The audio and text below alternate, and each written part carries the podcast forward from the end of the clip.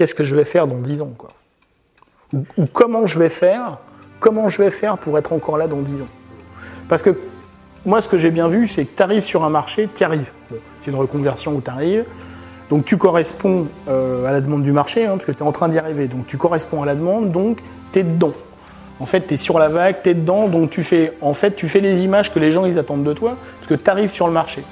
Voilà, c'était mon cas 2009-2010. C'est super facile. Et puis, euh, moi, je vois le marché comme une vague. Tu as vraiment une vague, là, tu es dessus, tu pars avec la vague, tu as surf, machin. Et puis à la fin, bah voilà, la vague elle redescend, hop, et puis toi tu redescends la vague et la vague elle passe en dessous. Ok. Et qu'est-ce qui arrive derrière? T'as une autre vague qui arrive. Mais la vague qui va arriver derrière, elle va arriver avec les surfeurs de la vague. Toi, tu es déjà sur la vague d'avant. Et tu les vois arriver derrière toi. Et, et- et finalement, tu as vraiment une vague qui arrive. Donc soit tu prends la vague, soit tu la prends pas. Bienvenue dans le podcast Photographe Pro 2.0. Aujourd'hui, j'accueille Jacques Mathéos, photographe de mariage et de studio basé à Paris. Dans cet entretien, il nous parle de son parcours de salarié ayant quitté son CDI pour monter son studio photo et je suis persuadé que cette aventure entrepreneuriale va vous inspirer. Jacques a accepté de répondre à toutes mes questions, il nous parle sans filtre, il il partage ses chiffres et surtout de très bons conseils pour booster son activité professionnelle. Avant de vous laisser en sa compagnie, j'ai un petit service à vous demander. Pour faire connaître ce podcast, j'ai besoin de vous. Pour m'aider, c'est très simple. Il suffit de noter sur iTunes le podcast en mettant une évaluation de 5 étoiles et de laisser un petit commentaire qui aidera au référencement. Il y en a déjà plus d'une centaine et je suis sûr qu'on peut faire bien mieux. Merci à celles et ceux qui le feront et je vous souhaite une bonne écoute. Donc on est à Paris avec Jacques Mathéos. Lui-même. Est-ce que tu peux te présenter, nous dire euh, qui tu es, encore ouais, qui tu es, ce que tu fais Alors, euh, Jacques Mathéos, je suis photographe de gens heureux. Euh, voilà, c'est ce, qui est sur- mon site. Euh, donc, je suis photographe professionnel de métier. Donc, je fais que ça en fait. hein. C'est grâce à ça que je mets du beurre dans les épinards. Depuis euh, 2007 à temps partiel et depuis 2009 à temps complet. Et donc photographe de studio, ici on est dans le studio de... Tu as, deux endroits où tu travailles, c'est ça? En fait, j'ai deux endroits. Alors, historiquement, euh, quand j'ai créé la société, en- donc Magic Fly Studio, euh, qui est la société qui chapeaute les différents sites, euh, ça avait été créé avec une adresse résidente à Vincennes, qui était l'adresse du, du local qui fut mon premier studio. Et que j'ai toujours, puisqu'en plus c'est l'adresse du siège social, et euh, que j'ai transformé en bureau en 2015 euh, enfin au bureau et c'est là où on fait toute la partie euh, post-prod en fait, hein, les traitements, les prints, les envois, le stockage de, de bricoles un peu arrière-boutique. Et euh, en- donc en 2015, je suis arrivé ici euh, avec euh, Milena Perdriel et on a monté les pavés bleus à Montmartre. Voilà, donc fin 2015. Donc D'accord. ici c'est le studio. Et puis j'ai une activité donc studio sur euh, famille, grossesse, bébé. Et puis un peu euh, portrait euh. Et puis à côté de ça, j'ai une activité euh, sur les couples étrangers qui viennent à Paris. Donc c'est tous ceux qu'on voit. Ils ne se promènent pas forcément en, en- en vêtements de mariée, hein, ils peuvent être aussi en civil. Mais donc ça c'est une activité qui m'a beaucoup beaucoup occupé euh, les années précédentes, un petit peu moins maintenant. Bon, on y reviendra sûrement. Euh, donc je fais aussi du mariage euh, de français, donc en France, ou bien de, de- de- du faux destination wedding, parce qu'en fait, finalement, quand ils viennent en France, c'est- du destination wedding pour eux, mais pas pour nous. Donc avec des couples qui viennent d'un peu partout. Et puis je fais aussi des mariages à l'étranger. J'aime bien me promener. Ouais. Je me suis promené un peu partout d'ailleurs, donc euh, je, voilà, je fais encore à l'étranger. Et puis aussi, je fais du corpo, surtout centré sur l'événementiel, du reportage, euh, de la grosse conférence, du gros symposium, voilà, sur une journée ou sur plusieurs journées, où on recouvre en fait un peu euh, ce que je sais faire et ce que j'aime bien faire, à savoir du reportage. On the fly, hein, c'est-à-dire vraiment, faut se promener, faut essayer de rendre l'ambiance, capter les petits détails.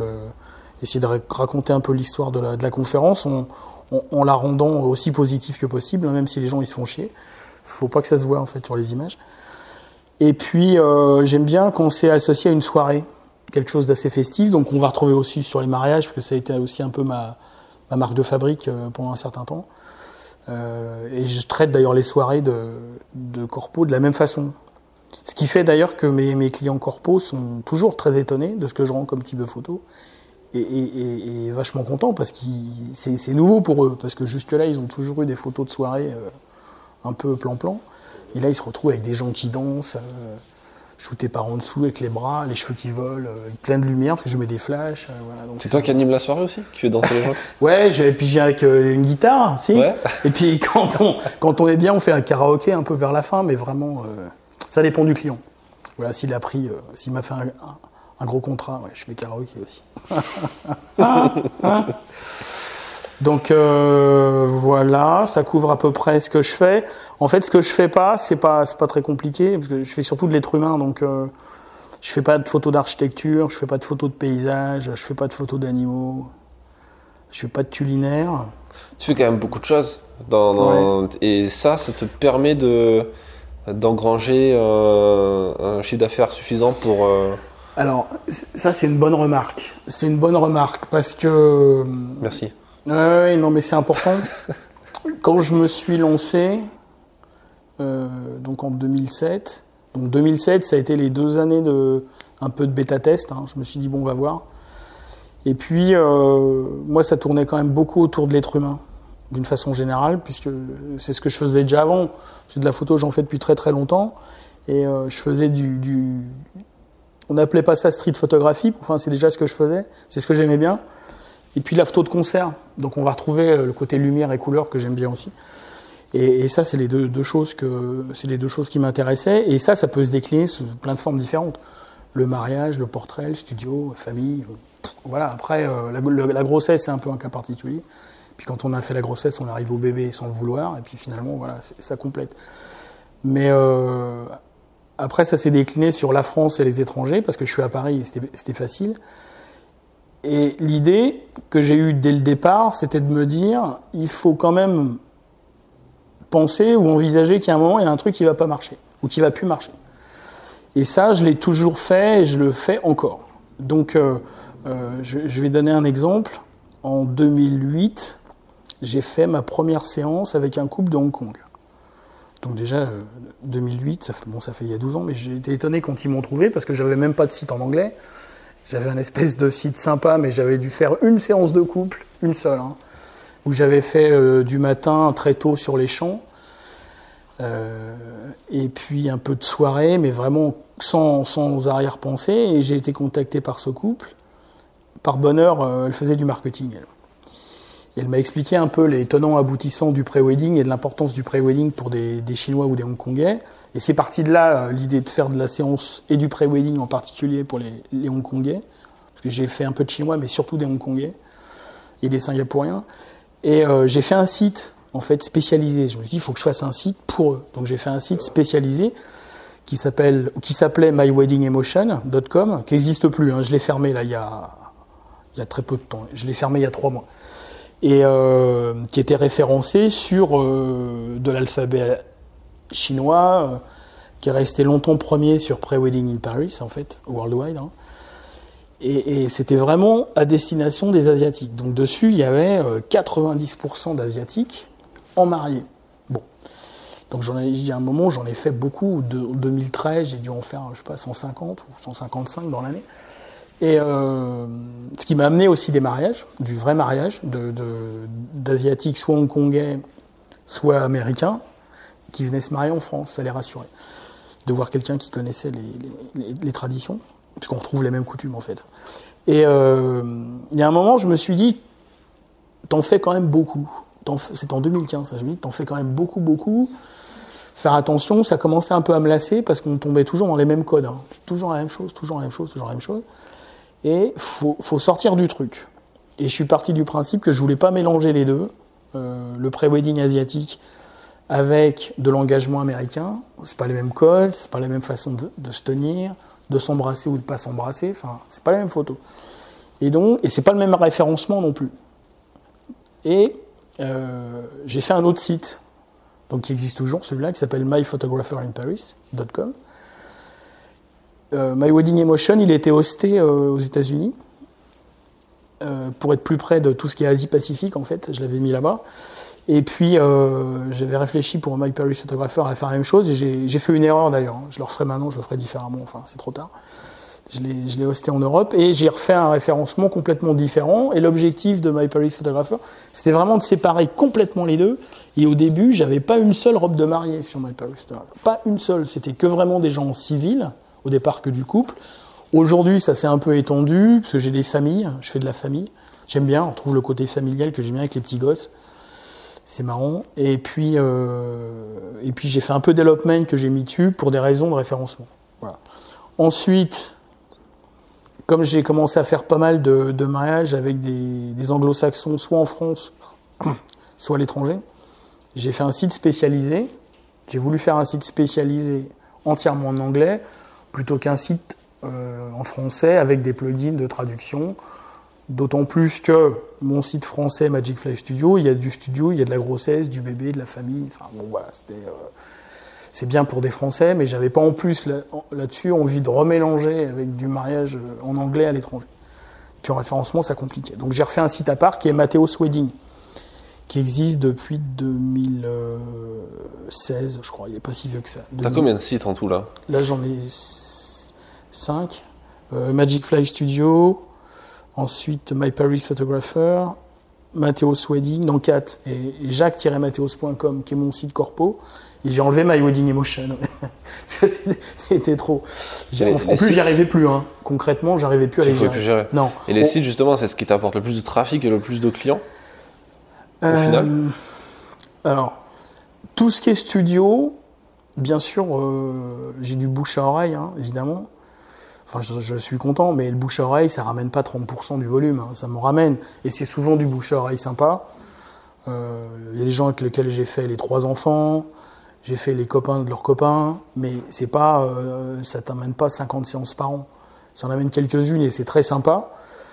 En plus, c'est de la, du client facile parce qu'il il- il te demande à peine les prix d'ailleurs hein, quand ils viennent. Et c'est très sympa. Et ça, fait- et ça me fait plaisir. Mais euh, majeur, de façon euh, la plus importante, c'est du référencement internet. Ouais. Ah ouais. Ah oui, oui, oui. Moi, j'ai toujours. finances, que alors, tu payes alors, j'ai toujours euh, considéré que le bouche-oreille était important, bien sûr. Mais le bouche-oreille, tu dépends toujours de quelqu'un. C'est un peu comme, si tu veux, tes relations avec les wedding planners pour les mariages. C'est super, hein, mais tu dépends de quelqu'un. Moi, je suis partisan de ne dépendre de personne. Ou en tout cas, que de moi-même. Et de Google, si on veut. Enfin, en tout cas, euh, j'ai toujours voulu faire du référencement naturel. Toujours. Donc j'ai fait du référencement naturel depuis le début, un peu sans le savoir au début, et puis en, en le voulant euh, assez rapidement. Et euh, comme je le dis de temps en temps, en- à cette époque, là, 2007-2010, je vais parler comme les vieux, là, mais euh, il y a 10 ans, c'était assez facile hein, de faire du référencement. Franchement, euh, d'abord, Ouais. il y avait beaucoup, beaucoup moins de photographes. Et quand je dis beaucoup, beaucoup moins, il y avait franchement beaucoup, beaucoup moins. Et hum, il n'y avait pas tout ce qui existe comme plugin, donc il fallait mettre un peu les mains dans le moteur, mais comme tu étais tout seul, c'était assez facile, franchement. Aujourd'hui, c'est très compliqué. C'est pour ça que j'ai j'ai supprimé My Wedding Emotion, parce que il aurait fallu que je refasse le design euh, complètement, que je rechange le thème, que je rechange la structure, enfin que je refasse plein de choses. C'était trop là, c'était trop. En plus, le, marché, autant euh, avant on était peu sur le marché du pré-wedding, autant aujourd'hui à Paris, euh, tu mets un coup de pied dans un mur à la Concorde, euh, il tombe 50 photographes quoi. Plus ceux qui sont cachés derrière les poubelles. Donc euh, non, là c'est trop, compliqué. Donc le site, je l'ai carrément supprimé. Euh, et, sur le référencement, j'ai commencé à faire de l'AdWords uniquement pour le studio, uniquement, il y a deux ans. En fait, il y a deux ans, quand on, est arrivé ici, la fin 2015, euh, l'accompagnement la raison pour laquelle j'ai aussi voulu changer de studio, si tu veux, c'était pour avoir plus grand, plus dans Paris, et pour aussi euh, me mettre un peu d'air frais entre les oreilles, quoi. Voilà, parce que j'étais un peu coincé. J'étais coincé physiquement parce que le, le plateau de shoot n'était pas très grand. Puis quand tu es coincé physiquement, à un moment donné, tu es coincé au niveau des idées aussi. Et tout ça faisait que j'étais plus très à l'aise et je voulais quelque chose avec voilà, de la lumière, de l'air, où on puisse respirer et où je puisse faire des choses euh, différentes, voire limite prendre des risques. Et euh, comme j'avais la capacité à faire plus, puisque j'ai laissé mon assistant à, à Vincennes. J'avais la capacité à faire plus. Je me suis dit, tiens, comment je vais faire plus? À ce moment-là, j'ai refait le site. Donc, on l'a refait complètement, y compris les structures. Donc, c'est toujours une prise de risque au niveau référencement. Et euh, j'ai demandé à deux ou trois collègues parisiens ou agents parisiennes qui faisaient de l'AdWords ce qu'ils en pensaient, s'ils en étaient contents, etc. Les réponses étant très positives, je me suis dit, allez, j'y vais. Quoi. Voilà. Mais t'as fait ça tout seul ou t'as pris Non, quelqu'un? non, non, non. Non, non. Euh, j'ai pas voulu le faire tout seul. Alors, tu peux, hein, évidemment, mais euh, quand je l'ai commencé en 2000. euh, en fait, je dis ça, j'ai dû le commencer qu'en 2018, l'AdWords. Euh, J'avais déjà d'autres choses à faire. Je m'occupe déjà de mes, des sites et des référencements moi-même. Donc, j'ai pris une agence. J'ai pris une agence qui est dans le sud de la France. Je leur ai pris le minimum. C'est-à-dire qu'en fait, ils ont un chef de projet, dont c'est le métier, vraiment le métier. C'est qui l'agence? Web Alliance. Web Alliance. Web Alliance à Nice. Euh, je les cite parce que j'en suis content. Je leur ai envoyé des collègues. J'ai des collègues là dont je, ne dirai pas les noms, mais ils en ont au moins trois pour lesquels ils sur le, en référencement naturel. Euh, ils sont assez bons. Il y en a un autre dont je dirai pas le nom parce que là je vais dire énormément de mal qu'on avait utilisé pour le collectif Vrai Mariage, qui était vraiment une catastrophe, qui nous ont pompé quand même des sommes euh, quand même très très très importantes et le résultat était proche de zéro. Mais vraiment, hein. ah oui. oui. Et quand je les vois faire passer de la pub sponsorisée sur Facebook, ça me, enfin bon. Donc voilà, Web Alliance, euh, j'ai pris un petit contrat parce qu'en fait, ils, mettent à, je dirais pas à disposition, mais en face de moi, j'ai une chef de projet qui avec lequel on a défini les campagnes. Donc on a discuté beaucoup pour définir le type de campagne. En fait, moi, c'est sur euh, famille, grossesse, bébé. Famille, grossesse, bébé. J'ai trois, j'ai une campagne sur trois, trois types de familles de mots-clés. Pas mariage. hein. Et, euh, et donc on a travaillé, voilà, on a travaillé les pages. Ce qui, ce était intéressant à faire d'ailleurs parce que tu peux pas réfléchir AdWords, et ça c'est bien ça. Tu peux pas réfléchir AdWords si tu réfléchis pas à référencement naturel en fait. Ça va vraiment de pair. Ce qui fait que souvent, alors c'est fait partie des légendes, mais euh, on dit quand tu fais de l'AdWords, ton, référen- ton référencement naturel, il, il ne s'en porte que mieux après. Et je pense que c'est vrai dans la plupart des cas, mais ça vient pas directement de AdWords, ça vient du fait que si tu travailles avec quelqu'un qui te structure un peu la pensée sur AdWords, tu es amené à réfléchir à tes pages. Ouais. Tu vas, voilà, qu'est-ce que j'ai comme page? Ah ben non, ça c'est pas une landing page. Non, non, il n'y a pas les infos qu'il faut. Et puis en faisant ta landing page, tu vas revoir les structures des autres pages, tu vas dire ah ben ouais, mais non, ah ben non. Et tu refais tes pages en fait en conséquence, et finalement ça te remet à plat ta structure de page. Oui, Donc la conséquence, euh, c'est que le référencement naturel, il est meilleur. quoi. Bien sûr. Puis la- l'apport de, l'apport de trafic dessus, ça doit aussi Alors énormément voilà. jouer sur le Oui. référencement naturel. Bien sûr, ouais. Parce que tu as quand même du trafic, ouais, ouais, ouais. ouais. Moi, je le vois avec la pub Facebook sur, Ouais. euh, sur YouTube. Dès que je renvoie du trafic sur YouTube, sur une vidéo YouTube, ça fait gonfler le référencement naturel euh, à partir de YouTube, de Google. C'est logique. Ce qui est marrant du coup, parce que c'est Facebook qui amène du référencement naturel à, à YouTube, qui est Google, l'ennemi. Ok, là on est, dans un très très très très particulier, enfin très précis. J'aimerais juste revenir sur un truc. Tu disais qu'au début tu as commencé en faisant de la street et du concert. C'est-à-dire Oui, les deux domaines où on peut gagner absolument 0 euros. Absolument. Et t'es arrivé, comment t'arrives sur. Ah, mais euh, c'est clair. Bah, en f- alors, la- la- le truc intermédiaire, ce qui s'est passé, c'est que euh, j'étais dans un club à Vincennes. Un club photo. Ouais, c'est le plus grand de France en fait. Hein, Donc tu viens d'un club photo et tu faisais de la street et du concert. Pour le plaisir, oui. en fait, pour, oui, mais du concert, j'en fais. euh, si je te dis que euh, j'ai fait Peter Gabriel à l'époque où il était encore à Genesis, tu vois, ça te met la date à peu près, quoi. hein. C'est- ancien. Genesis, c'est? Je, je mettrai un lien pour. Mais à cette époque-là, quand tu faisais des concerts, je me rappelle avoir fait Steve Hackett euh, sur une salle qui est derrière l'avenue, à côté de la- l'avenue de Wagram. Là, je me rappelle plus de cette salle parce qu'il n'y a plus de concierge. Et à cette époque-là, quand tu faisais des, des, t'étais en concert, j'ai fait des photos de Steve Hackett où tu montais sur la scène, quoi. T'avais pas les barrières, tu vois. Tu montais sur la scène, derrière les enceintes, t'avais les rodis qui étaient là, les mecs qui te regardaient, tu faisais un petit geste, non, c'est bon, je sais ce que je fais. Tu passais derrière et t'arrivais à genoux derrière le batteur. Enfin, c'est un truc, euh, ça n'existe plus, ça. Bon, voilà, donc euh, j'en sais beaucoup pour le plaisir, parce que je, pour la musique. Et puis, euh, donc ça, c'est bien parce que ça m'a appris à me rapprocher, à choisir des angles, à pas gêner les gens, euh, à trouver des trucs un peu innovants. Euh, tu vois, tu vas pas te mettre debout au milieu de la scène, parce que là, pour le coup, tu vas te faire jeter.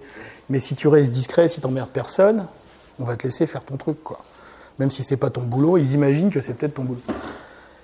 Et donc je me suis inscrit à ce club, je suis resté quand même quelques années, parce que j'ai même été au conseil d'administration. On a monté le studio, on a monté un studio. Je faisais un peu de studio, puisque à l'époque, euh, je vais le nommer parce qu'il a été quand même assez formateur, ça m'a fait un, déclic un peu sur la lumière. Euh, c'est Olivier Chauvignat, j'ai dû me taper tous les stages d'Olivier Chauvignat euh, sur le high le low key. Comment faire avec une source, enfin bon. C'est vieux ça, hein, mais c'était assez formateur. Et puis, quand tu es dans un club, qu'est-ce que tu fais? Bah, Tu fais des concours. Voilà. Tu as la Fédération française de photographie, ils organisent des concours. Soit des concours, euh, as, des concours individuels, puis après tu as une espèce de classement par, euh, par équipe, par club. C'est quand même sympa. Parce que là, tu peux, t'as pas de limite, tu peux faire de tout. Donc, euh, je faisais des photos de gym aussi pour deux clubs de gymnastique à Paris, pour les équipes, dont le club d'une de, mes filles qui était au championnat de France. Et je, les alimentais vraiment en photos de, de sport. Alors si c'est pas le truc que je préférais, hein, mais euh, c'était sympa. D'ailleurs, j'ai arrêté après parce que ça me fait pas palpiter la photo de sport. Et voilà, j'ai touché un peu à tout. Puis à, travers les, concours, euh, ça t'oblige un peu de rigueur.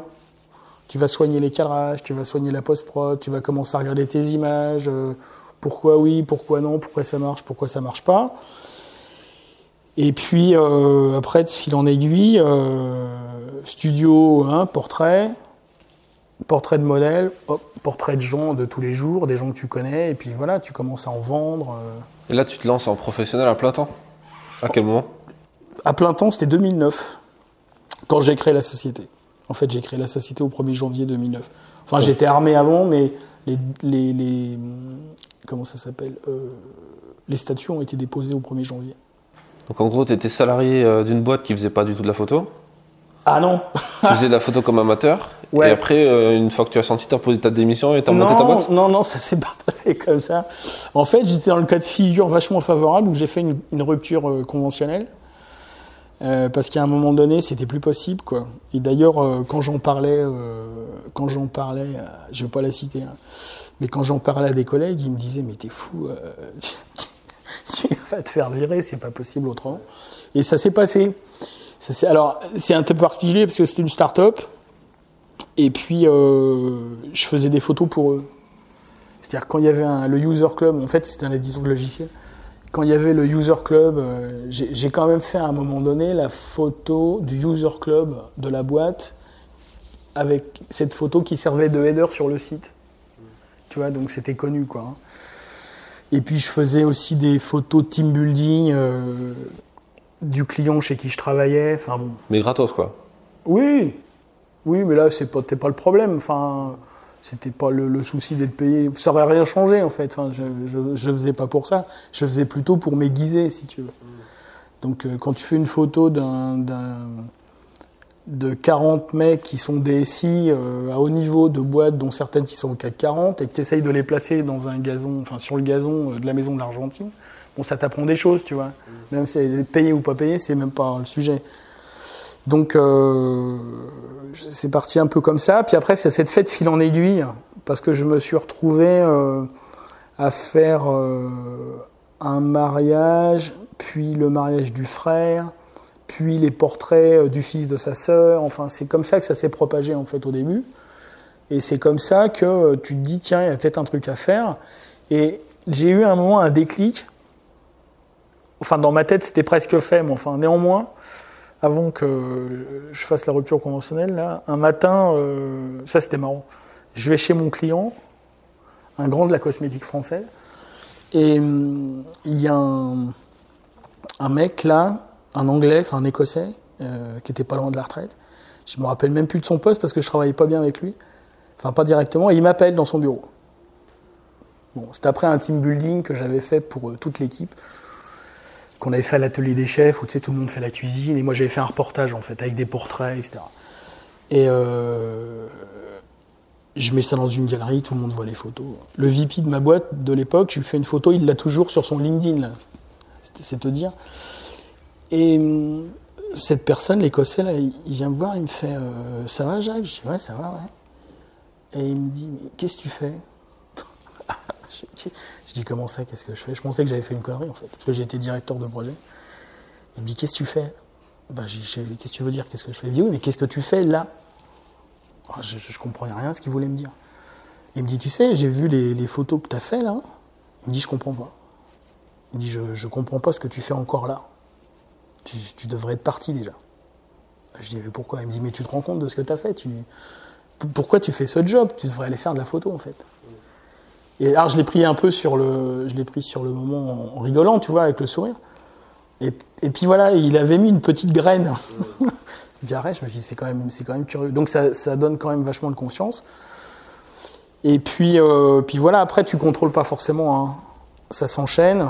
Et puis à un moment donné, euh, j'en avais partout sur mon agenda, quoi. Voilà, j'en avais partout. Et je commençais à être coincé, donc je pense qu'inconsciemment, euh, je me suis mis moi-même dans une position où j'avais pas, à un moment donné, je ne pouvais pas faire autre chose que d'aller en avant. Je pouvais voir. Voilà, donc quand on m'a proposé de, partir, euh, je leur ai dit pas tout de suite. Il m'en manque un petit peu là, parce que je voulais être certain quand même. J'ai dit laissez-moi six mois, et dans six mois on en reparle. Et, ces six mois-là, si tu veux, au lieu de freiner, j'ai appuyé sur l'accélérateur. Là, j'ai accéléré. Là, j'en ai vraiment mis partout. Et ensuite, ce qui a vraiment été euh, bien, c'est que la négo de la rupture conventionnelle s'est passée vraiment de façon excellente. Ça s'est vraiment bien passé. Et ça, c'est un peu ce que je conseille à tout le monde. C'est vraiment, bon, je suis pas le seul à avoir fait ça, mais c'est les conditions optimum pour partir. C'est-à-dire que tu pars avec une rupture conventionnelle, donc tu as droit aux acédiques. Et j'ai eu ensuite une autre chance, c'est que euh, Pôle emploi, j'ai rencontré une, une femme euh, qui était vraiment très intelligente. Parce que quand je l'ai rencontrée, je lui ai expliqué mon cas. Parce que je ne sais pas si tu connais le principe de Pôle emploi, mais leur objectif, c'est de te remettre au boulot le plus vite possible. hein. Oui, Donc pour voilà, euh, t'éliminer des stats. Directeur de projet, ils ont commen- commencé à m'envoyer des jobs euh, qui étaient pas directement ce que je faisais, parce que moi je faisais du supply chain, qui n'était pas directement ce que je faisais, qui n'était pas vraiment ma tasse de thé, mais c'est difficile à expliquer à un mec de Pôle emploi que moi le développement web, c'est pas du tout mon truc. Quoi. Et en fait, cette femme, euh, je lui ai expliqué ce que je voulais faire, et elle m'a dit écoutez, c'est plutôt bien parti, je vois, donc je vais pas vous embêter. Tous les mois, vous me remplissez bien vos papiers, vous me mettez bien que vous êtes à la recherche d'emploi, etc., etc. Vous le faites bien, et on se revoit plus. Mais je compte sur vous pour que dans deux ans, on se revoit vraiment plus du tout. Quoi. Donc c'était comme langage, c'était quand même assez exceptionnel. Et ils m'ont pas emmerdé. ils m'ont pas emmerdé. Parce que tu étais en création d'entreprise. Ouais. Ouais. Enfin, elle avait été créée, puis je lui ai expliqué. Je dis voilà, moi ça marche.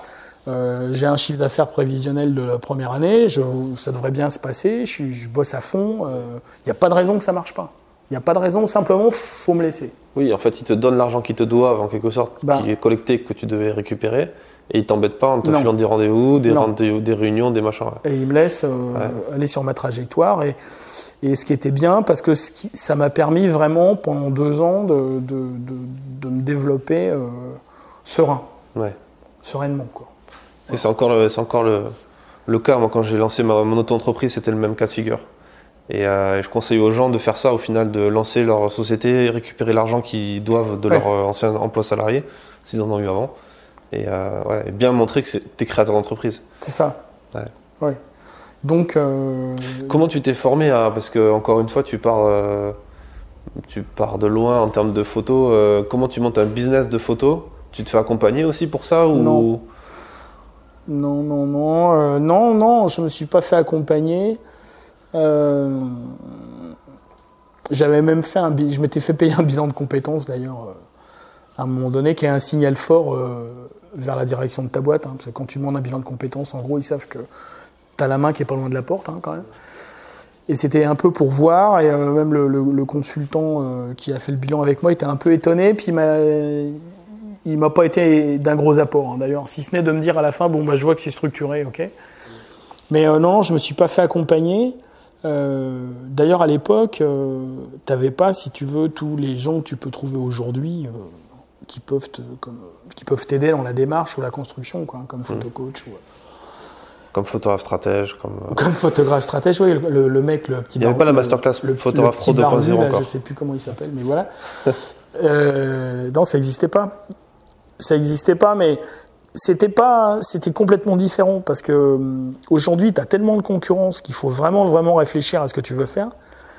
il y a, si tu veux, il y a, c'est facile ce que je vais dire, mais il y a, il y a 11 ans, euh, ou il y a, ouais, il y a, il y a 11 ans, euh, c'était moins compliqué parce qu'il y avait moins de monde. Alors il y avait peut-être un peu moins de demande aussi. hein.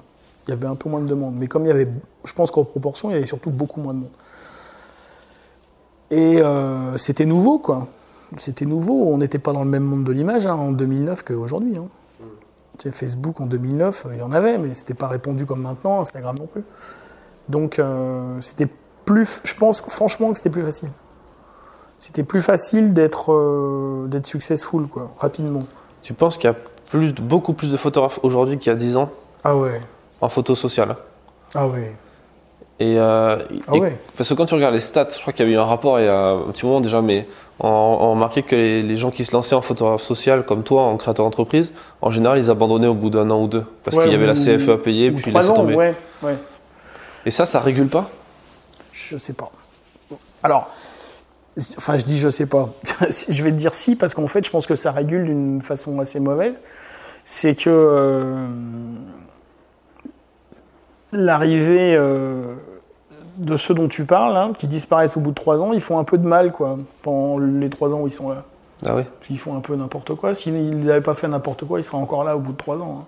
hein. Hmm. S'ils sont plus là, c'est qu'il s'est passé quelque chose. Donc, C'est euh, quoi que tu appelles faire du mal? C'est n'importe quoi en termes d'offres, de prix, euh, de prestations. Ouais. Toi, alors, parlons un peu de ça. Euh, dans la- dans le, le positionnement que tu as choisi, tu choisi un positionnement sur tes tarifs quand tu as commencé ou pas? Ou est-ce que tu as fait des erreurs dans ce domaine que tu pourrais partager peut-être? C'est difficile de penser euh, positionnement comme quand j'ai commencé. Parce que là, tu En travailles fait- gratuitement. Est-ce que tu t'es dit, euh, je vais me positionner euh, ouais. sur les, les chiffres, enfin les tarifs que font les autres Ou est-ce que tu es allé volontairement Non. plus haut? Alors, au début, ce que j'ai fait, euh, en bon directeur de projet, j'ai sorti mon fichier Excel, puis j'ai fait des petits calculs de combien ça allait me coûter euh, le comptable, le loyer, la structure, le machin, le RSI. Donc j'ai fait une tentative de calcul de prix de revient. Après, ce que j'avais pas forcément. Ce qui est difficile à, chiffrer quand tu commences, c'est combien de séances tu vas faire.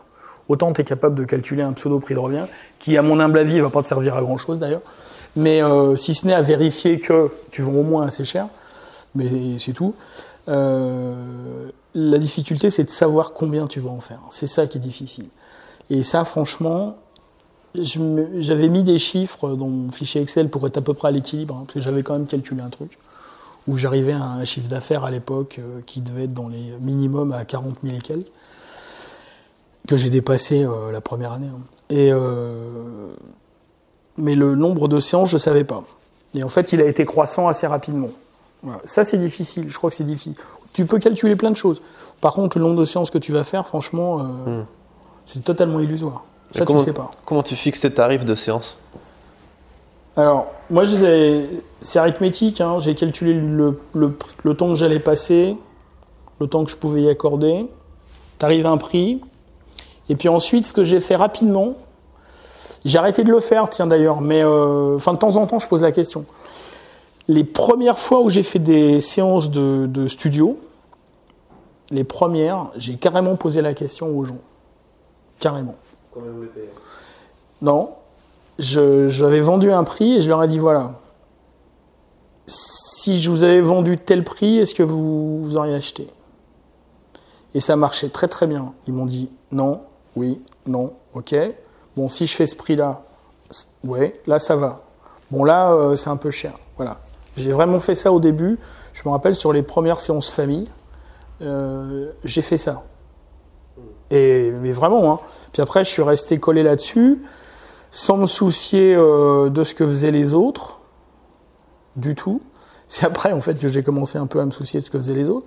Parce que finalement, je me suis rendu compte que sur les prix que je faisais, euh, notamment sur le studio, ou même le mariage, mais le mariage, j'ai fait différemment, euh, j'étais pas assez cher. En fait, j'étais bien, on va dire, j'étais bien parce que j'arrivais, voilà, ça sortait de la marge, c'était positif, mais j'allais dire, j'ai en dessous un peu du prix du marché de certaines personnes avec lesquelles j'aurais pu être en comparaison. Donc j'ai commencé à monter les prix là. Voilà. Mais euh, c'est pas facile. Et je, le, le, mais c'est pas un positionnement. Je me suis pas dit tiens, euh, je vais faire de la photo de tel type, ou je vais faire de la, de la photo de luxe, ou. Enfin. euh, non. Tu t'es pas dit, je vais cibler direct des clients de gamme euh, Non. Alors, ça, c'est un, c'est un, un excellent sujet. Ça, c'est un excellent sujet. En fait, euh, qui touche, qui touche au mariage et aussi et qui touche à ma personnalité et qui vient de ma structure, euh, j'allais dire, de construction familiale. Moi, je viens d'un milieu qui est assez populaire quand même. hein. Mon père était restaurateur. il est arrivé à Paris avec ses espadrilles et son vélo. Enfin voilà. Et euh, je suis issu d'un milieu assez modeste, très travailleur. Donc ça, c'est un truc qui est venu, me- tu vois, qui est venu m'ancrer, euh, qui est venu m'ancrer euh, ma façon de travailler depuis le début. hein. J'ai plutôt tendance à être un peu besogneux. Et j'ai jamais été à l'aise, jamais, avec, euh, j'allais dire, les milieux euh, luxueux. Au sens où ça m'in- ça m'intéresse pas, je suis pas motivé, enfin, je m'en fous. Enfin, tu Ça vois, te fait pas rêver, quoi. Non, ah mais non, ah non, non, pas du tout. Ça te met pas des paillettes dans les yeux. Ah non, pas du tout, pas du tout. Tu vois, mon père avait un bateau, à force de travailler, il s'est- acheté un bateau. Ce qui, ce qui me met les paillettes dans les yeux, oui, c'est de m'acheter un Swan 42, par exemple. Mais pas d'aller euh, pas d'aller au Carlton ou d'avoir... Non, pas du tout. Ça m'intéresse pas.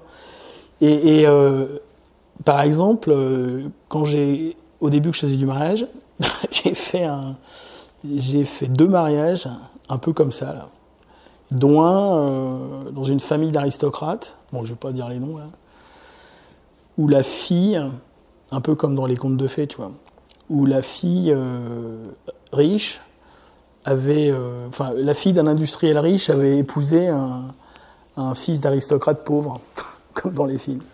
Ça a été le pire mariage que j'ai jamais fait. Ça a été insupportable, insupportable. Et, et quand je suis rentré, j'ai dit plus jamais. Pourquoi ça marchait pas avec la guitare, là? Non, le karaoké, ils n'étaient pas sensibles du tout. Non, mais la façon dont. La compagnie dont- créole, ils ont pas apprécié.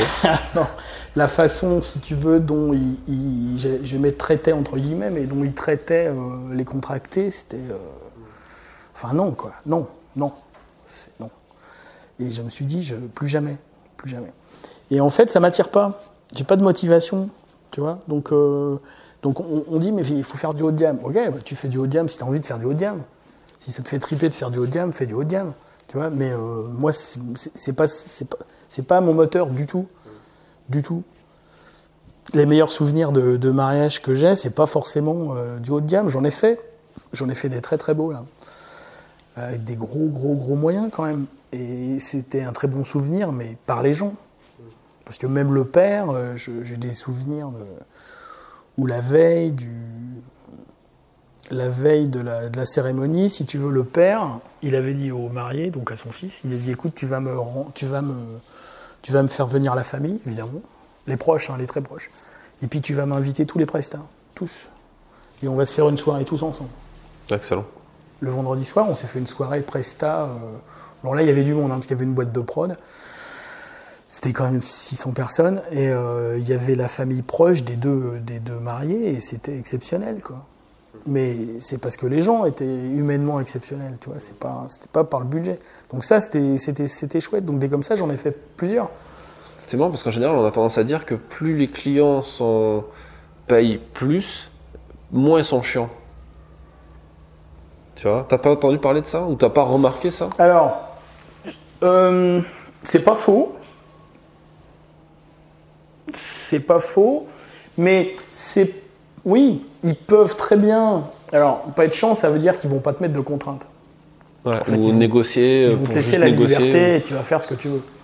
Ok. Ça, c'est. C'est vrai. C'est vrai dans la. Ouais, t'as raison, si je réfléchis un peu.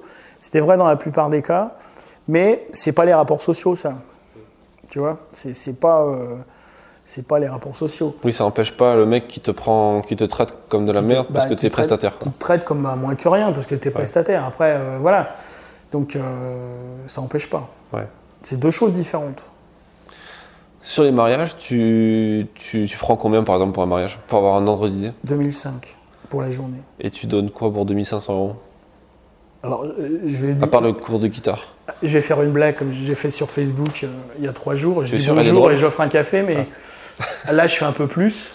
Et euh, non, ça, ça couvre de la préparation à 1h du matin, parce que j'ai tendance à m'arrêter à 1h, sauf si euh, il m'est arrivé de faire des fermetures hein, à 3h, 4h, mais c'était vraiment pour le fun. Euh, contractuellement, enfin dans le contrat, je mets une heure pour des raisons de sécurité et je veux pas me laisser embarquer. Mais ça couvre toute la journée et euh, les fichiers HD. Et tu livres combien de photos par exemple? Avec en général une séance d'engagement. Voilà, que j'offre. Mais elle est dedans. En fait, je l'offre. Ce qui permet le fait de l'offrir, c'est pour éviter qu'ils détricotent l'offre en te disant bon bah vous me l'enlevez mais vous baissez le prix. Moi je vous enlève rien parce que je vous l'offre. Donc euh, voilà. Ce qui revient au même parce que finalement quand ils discutent un peu, ça, ça arrive des fois que j'ai des clients soit de l'étranger, soit de très loin, même des fois des francophones mais euh, de Suisse ou qui viennent pas en France donc la séance elle passe pas. Et, et, euh, j'ai déjà vécu où aussi où ils voulaient changer la séance d'avant en une séance après, ce qui n'est pas du tout la même chose, tu vois. Donc bon, c'est toujours la tentative de négociation, mais euh, disons à la base il y a une séance avant. Et une fois que tu as fait la prestation, tu livres les HD Tu Ouais. livres quoi? Des- Plusieurs centaines de photos? Ce que tu as? Alors, je livre plusieurs centaines et là-dessus j'ai un avis euh, qui va peut-être être un peu différent de, de ce qui peut se trouver ailleurs.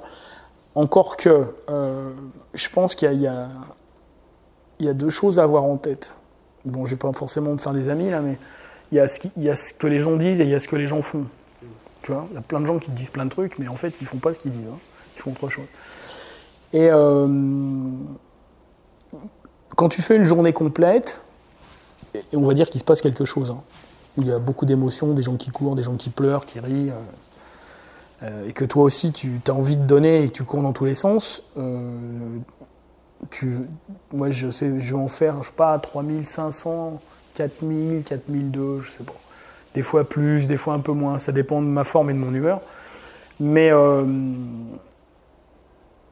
une fois qu'on a fait la sélection, on peut avoir globalement euh, facilement et des photos correctes et sans redondance, on va en avoir facilement 700 ou 800 quoi. Pas 250, tu vois. Bon. Alors après c'est une question de où tu positionnes le curseur dans ce que tu remets. Mais on ne fait pas que des photos prix Pulitzer non plus. Donc euh, effectivement, il y a des photos où tu as euh, l'angle, tu as les émotions, tu as la lumière et tu as tout. Tu as l'arrière-plan, l'histoire dans l'histoire. Donc là c'est royal au bar mais elles sont pas toutes comme ça. Des fois, tu as tout simplement la grand-mère euh, qui trinque avec l'oncle de la famille d'en face et puis ils font un petit sourire. C'était la seule fois de leur vie où ils sont vus et dans deux ans, la grand-mère, elle va être morte. Donc voilà, cette photo-là, même si elle n'est pas exceptionnelle, euh, voire même peut-être pas exceptionnelle du tout. hein. Tu l'as eu comme ça à l'arrache, elle est un tantinet flou, pas flou mais pas piqué. Bon bah j'ai pris cet exemple-là, tu vas me dire bon la grand-mère faut quand même la rendre la photo, mais ça peut être fait avec d'autres gens, donc je vais les garder ces photos-là. Après, ce qui va se passer, c'est que euh, pour éviter d'affaiblir l'ensemble, mon avis c'est qu'il faut sortir les pépites. Voilà, parce que dans un editing de 800, si tu enfiles 800 à un client, Ouais, tout bien constitué qu'il est, euh, si jamais tu as une photo extraordinaire à la 557e position, il va pas la voir. Donc, euh, si tu veux qu'il soit à même de voir vraiment pourquoi il t'a pris toi, il- il- je pense qu'il faut mettre les pépites à part. Voilà. Alors avant, c'est ce qu'on faisait en disant on fait un diaporama. Il y a beaucoup de photographes où dans les années 2015, on faisait un diaporama. Il y en a encore qui continuent. Et tu mettais une centaine de photos et finalement, tes, tes, tes 100 pépites, étaient là-dedans. Euh, donc moi, je fais pas de diaporama. Enfin, j'en fais plus. J'en ai fait, mais j'en fais plus. Et tout simplement, c'est que les pépites, je les mets à part. Voilà, je fais ça sur tous les mariages.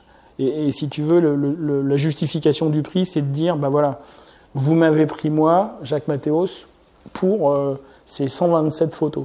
Alors, le, le chiffre est pas fixe. Des fois, c'est 127, 134, 153. j'en sais Jamais moins, parce que là, c'est vachement. Non. c'est- beaucoup, quoi. Ah ouais, mais je. je... T'as oui, jamais fait un truc genre, euh, je vous sors les 10 meilleures Non. images du reportage? J'y arrive pas. Déjà, Ouais. j'y arrive pas pour bloguer. Alors, tu penses que j'arriverai encore moins pour les clients. Ouais. Et puis, non. Et puis, euh, c'est marrant parce que c'est intéressant parce que je le, quand je les livre dans les galeries, je le structure comme ça. C'est-à-dire que la, galerie euh, d'affichage sur la page d'accueil du site pour les clients, c'est ces favorites-là. Bon, je les appelle euh, les Jacks Fav. C'est les Jacks Fav. Ils arrivent dans les Jacks Fav, dans, dans lesquels tu as de la couleur et du noir et blanc. Ils arrivent là-dedans. Et puis ensuite, après, c'est subdécoupé. Il y a des noirs et blancs, il y a les couleurs euh, par moment, la prépa, la cérémonie, ta ta ta ta ta ta ta. ta. Et j'utilise ces, ré- ces répertoires-là pour euh, qu'ils me choisissent les, photos du livre. Je leur dis, vous allez me les choisir. Et donc c'est pas mal parce que je sais d'où elles viennent les photos du livre. Et, en fait, c'est vrai qu'il y a une majorité des photos du livre qui viennent des Jacques Favre. Et je leur dis pour ça. Je leur dis d'ailleurs, euh, commencez par là parce que c'est là où il y a les meilleurs. Mais invariablement, il y a toujours au moins un tiers des photos qui viennent d'ailleurs. Donc ça veut dire de celles que toi tu considères pas comme étant euh, le top of the top. Quoi. Donc alors, une Parce que... qu'ils ont eu une attache émotionnelle, familiale, et, Oui, bien sûr. et pour eux c'est des photos importantes. Mais ça veut dire que si on réduit trop euh, la quantité de photos, on pourrait imaginer que ces photos-là ne soient pas dedans. D'accord. Et moi, on voudrait d'ailleurs, tu vois. Moi, Ah oui, ça, ça empêche pas de les garder, mais euh, tu vois, genre de balancer les 10 meilleures photos d'abord et Mm. puis dire, euh, il y en a 600. Ah Elles ouais, sont là, alors- voici le lien. Ouais. Mais d'abord les 10. Alors, méfiance à ça. Alors ça, je l'ai fait. Ouais. Je l'ai fait euh, et, et je le fais plus. Alors, si tu veux, j'envoie toujours un teaser avant. À l'époque où je faisais les workshops mariage, j'incitais les gens à faire ça. Alors, je sais que le dimanche, t'as autre chose à foutre, mais où je surprenais les mariés, c'est que je le faisais le dimanche. C'est-à-dire que le dimanche matin, je faisais mes backups. Et puis, la volonté, c'était d'aller piquer 15 photos. Alors, je dis 15 et en fait, j'avais du mal à arrêter à 15. Donc, des fois, 15, 25. Bon. Et je piquais 15 photos. euh, je les vérifiais pas toutes, mais bon, je jetais un œil vite fait. Oui, tu savais à peu près où t'avais fait un truc ouais, bien. ouais, ouais. Il y en a au moins 3 ou 4, tu, tu sais qu'elles sont géniales, ou elles... tu as peut-être une chance qu'elles soient géniales. Et, et je faisais un petit teaser et je leur envoyais. Et un jour, euh, j'ai eu un retour euh, qui m'a fait assez mal, qui était qu'en fait, j'avais, et, et j'avais pas fait exprès, mais il se trouve que les 15 que j'avais mis, c'était 15 photos à concours, quoi. Et c'était vraiment le top of the top du truc. Ouais. Et le client, il pensait que tout le reste allait être de ce niveau-là. Ah ouais. Bon, alors elles étaient bien, évidemment. Mais il, il a commencé par euh, Nous avons été déçus, quoi. Alors tu sais, quand tu lis le mail, alors, Ah évidemment, pas quoi, cool. premier paragraphe, c'est les remerciements d'usage. hein. Bon, quand le mec sait vivre, il commence comme ça, mais tu te dis oups. Et, et quand il te dit Ouais, nous avons en fait été déçus, euh, on pensait que. Ah ben ouais, mais non. T'as des moments dans ton mariage, il s'est rien passé, donc. euh, Hmm. Et voilà, donc. euh, j'avais pas pensé à ça. bah oui. Bon, je pense pas être une exception, hein, ça a dû arriver à d'autres. Ce qui fait que maintenant, c'est même pire que ça. C'est que quand j'envoie un teaser, parce que je le fais toujours, euh, je fais attention à ça. Je fais attention à ça. De pas mettre. Là, j'ai fait un mariage au mois de février, par exemple, qui était un peu atypique parce qu'il n'y avait pas de soirée. C'était un mariage le midi et où en fait c'était un cocktail euh, sympa avec danse l'après-midi. Enfin voilà, c'était décalé dans la journée. C'était pas le soir, c'était l'après-midi. Et, euh, j'ai fait attention quand je leur envoyais les photos. J'y ai pensé. Je me dis tiens, la sortie de la mairie. Il y avait une mairie, c'était pas d'église. Il y avait une sortie qui était plusieurs photos qui étaient vraiment bien. J'en ai mis une bien, mais pas euh, forcément la meilleure. Euh, tu vois? Hmm. Je- Voilà. Pareil marrant, sur la euh, danse. Enfin, je fais attention à ça parce que ça m'a Ouais. ça m'a desservi en fait de vouloir mettre. Mais c'était arrivé qu'une fois. Ça m'est arrivé qu'une fois. Ouais, mais ça m'a ça m'a Hmm. ça m'a vachement marqué. Ah, c'est intéressant cette vision de l'editing qui Ça m'a consisterait marqué. à- Ouais. Ouais. C'est vrai que, ah, je te dis, en presse, par exemple, on a l'habitude aussi de sortir des images pour les mettre sur Facebook ou sur Instagram. On va choisir Ouais. le meilleur du meilleur. Mais après, notre client, c'est pas la même chose. Parce que notre client, il a, il a pas envie que tu lui livres 600 photos. Il faut que tu lui livres les 10, 15, 20, 30 C'est pas meilleurs. le même type de client. Ouais, tu vois, j'ai quand je fais du corpo, j'ai fait un gros event pour euh, euh, pour une société qui fait du colis pour la poste. Et, euh, et euh, bon, ils étaient connus pour euh, surtout faire de la livraison de billets dans les boîtes aux lettres, mais ils sont mis à faire de la livraison en vrai. Et euh, à la fin, j'étais à, je vais pas dire de bêtises, hein, mais j'étais à 250 photos. Et je sais qu'il fallait pas, faut pas leur envoyer 250 photos parce qu'ils ont rien à foutre des 250, ils en veulent 25. Donc là, pour le coup, j'ai fait vraiment le contraire. Mais là, tu as affaire à des professionnels. Et, la photo, d'ailleurs, ils vont les recevoir. Et je leur ai fait deux envois. hein. Euh, je leur ai envoyé les élites et puis le reste. Et je sais qu'ils vont, ils vont piocher tout de suite dans le premier envoi parce qu'ils font des communiqués de presse et ça part. Et ce qu'ils vont recevoir le lendemain, ils s'en foutent presque. Parce que c'est presque trop tard. Voilà. Sauf s'ils font un numéro spécial comme euh, je l'ai fait pour une autre société. Là, c'est différent. Mais euh, c'est quasiment de la photo dans l'instant. quoi. Et si, et si par exemple le client, euh, je réfléchis à haute voix hein, pour toi, euh, quand, quand- et pour les gens qui nous écoutent, tu livres les 20-25 images à ton client là, qui a un mariage, Mm. tout de suite ou quasiment après, et les 600 tu les envoies mais bien plus tard en disant au fait il y a du rab, Ah, alors les- c'est pas le même niveau. Je les envoie plus tard, de toute Ouais. façon. Je les envoie plus tard. Mais euh, faut, Ça enlève les chances tu vois que le mec tu lui fasses comprendre, si tu lui expliques c'était Ouais, pédagogique tu vois. faut faire attention. En Ouais. fait, je dirais, c'est tu. Ce qui fait du mal, enfin moi, ce qui m'avait fait du mal sur le moment, c'est que t'envoies vraiment. euh, moi, au début, si j'en envoyais 15, au début, pourquoi j'ai commencé à faire ça? Tu- sais, ça vient, euh, ça vient toujours d'un cas particulier, pas forcément d'une réflexion marketing. Un jour, j'ai commencé à faire ça parce que le marié m'a dit lundi matin, on prend l'avion, lundi après-midi, on est sur la plage. Et je me repose trois semaines, ça va être génial. Mais moi, dans trois semaines, il les a, les photos. Et le mec, il était dans un hôtel à l'autre bout du monde euh, avec une. euh, avec, enfin, donc c'était il y a un paquet d'années, avec un Wi-Fi euh, proche de zéro. Merde. C'est embêtant quand même. Enfin, pour moi, ça m'embête. Tu vois, je, je me- j'ai une capacité à me mettre tout, tout le temps, d'ailleurs trop, hein, à la place des gens. Et euh, c- moi, ça me ferait plaisir d'avoir mes, mes photos tout de suite, tu vois. Ouais. Euh, les recevoir deux mois après, j'en ai rien à cirer. Moi, je les veux tout de suite. Et donc, je lui dis, bah écoute, lundi matin, tu les auras avant que tu sois dans la salle de l'embarquement. Tu auras 15 photos. Et, je l'ai fait comme ça, et d'ailleurs, il les a ouverts, il les a récupérés dans l'avion, mais sans, rire, c'est l'anecdote. Il était en train d'embarquer, il était au boarding. Ils les ont regardés tout le vol, il m'a remercié. euh, voilà. Et c'est à partir de ce moment-là que j'ai fait ça. Et depuis ce moment-là, c'est ma première question. C'est quand est-ce que vous partez en voyage de noces? Je veux savoir, en fait. Et il y en a plein qui partent euh, tout de suite et, et ça me fait plaisir.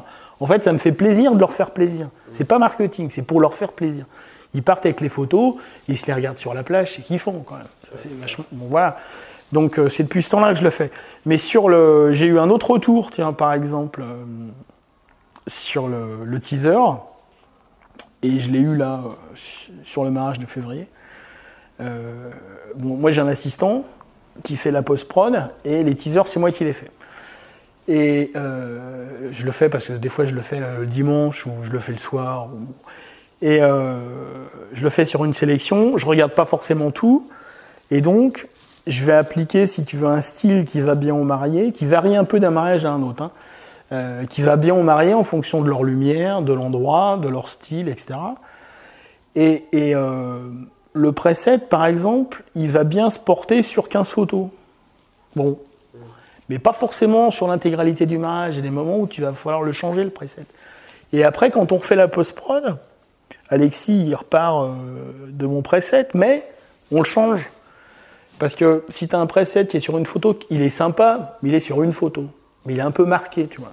Après, quand tu le déploies sur 150 photos, tu vas trouver que c'est peut-être un petit peu soit too much, soit finalement ça va pas tant que ça. Et je veux faire un preset cohérent sur l'ensemble. Je veux pas faire un truc qui part euh, du chaud au froid euh, en fonction des photos. Donc on l'a corrigé, notamment sur les photos du soir. On l'a corrigé. Et le retour du client, ça a été quoi?